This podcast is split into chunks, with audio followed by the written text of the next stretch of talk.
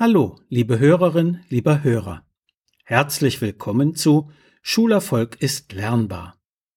Hören Sie heute aus dem gleichnamigen Buch die zweite Erziehungsgeschichte mit dem Titel Weniger ist mehr. Kaum haben die großen Ferien begonnen, flattern die ersten Prospekte mit Angeboten für Schulutensilien und Fördermaterialien ins Haus. Fit für die Schule lautet das Motto. Was rätst du mir? fragt mich meine Nichte beim Prospektestöbern. Soll ich für Jan diese Arbeitshefte hier kaufen oder lieber doch die Lernprogramme für sein Tablet?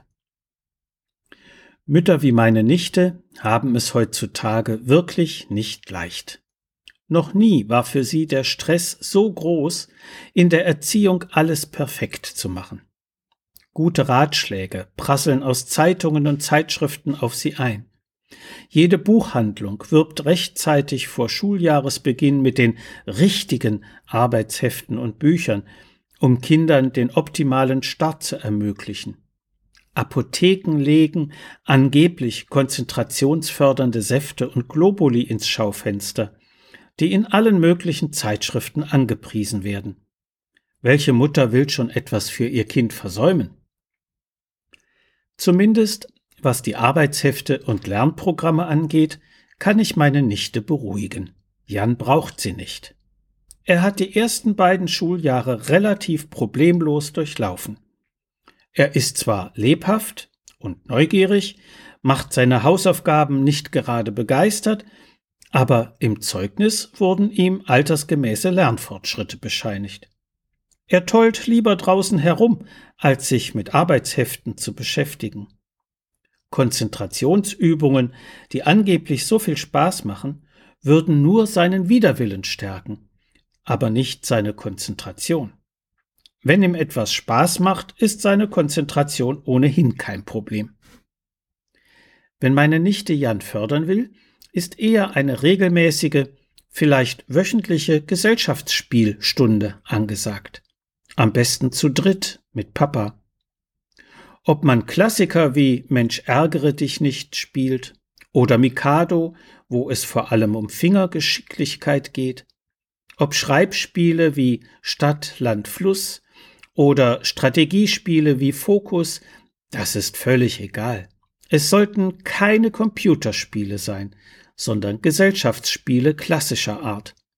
Dabei lernen Kinder nämlich neben Konzentration, sich an Regeln zu halten, fair zu sein, auch mal zu verlieren und damit an Frustrationstoleranz zu gewinnen und miteinander zu reden.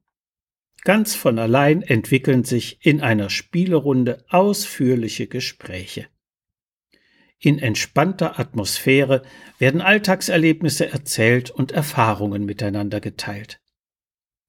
Hinzu kommt viel Bewegung an der frischen Luft. Kinder sollten jeden Tag draußen sein. Bei gutem Wetter für mindestens und bei schlechtem für höchstens eine Stunde.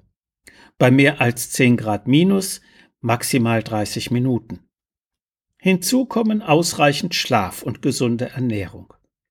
Wenn Jan dann auch noch eine Kinderzeitschrift im Abonnement bekommt, die ihn allmonatlich mit interessanten Themen Rätseln und Geschichten lockt, über die er wiederum viel mit seinen Eltern sprechen kann, dann ist er wahrlich genug gefördert. Kinder brauchen keine Massen an Spielsachen und Lernmaterialien. Weniger ist mehr. So viel für heute. Sie finden viele weitere interessante Erziehungsgeschichten und hilfreiche Sachtexte in Schulerfolg ist lernbar. Medu Verlag Dreieich. Wenn Sie Fragen zu Schule und Lernen haben oder meine sonstigen Bücher und Materialien bestellen möchten, können Sie gerne über meine E-Mail-Adresse info at schulberatungsservice.de oder über die Webseite www.schulberatungsservice.de Kontakt mit mir aufnehmen. Alles Gute und bleiben Sie gesund. Ihr Detlef Träbert.